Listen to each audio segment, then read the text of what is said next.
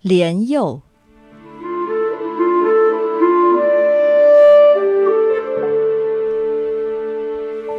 有个男子走在路上，忽然嗖的刮过一阵风，却什么事都没发生。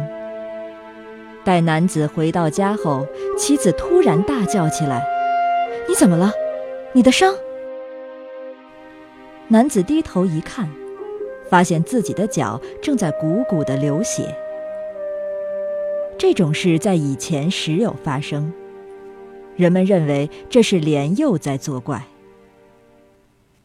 莲佑乘着旋风出现，他的爪子像镰刀一样锋利，被他抓伤也感觉不到疼痛。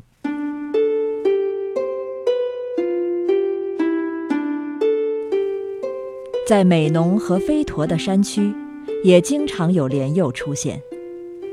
据说，人们所说的莲佑是三位神仙：第一位神仙往上扑，第二位神仙用利刃砍，第三位神仙在伤口上敷药止血，因此人们不会感到疼痛。另外，新泻县的弥彦山与国上山之间。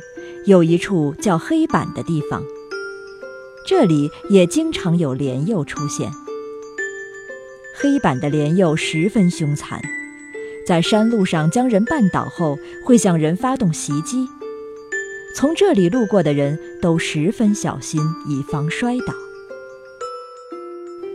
人们认为鼬本身是一种妖兽，所以才会有莲鼬这一称呼吧。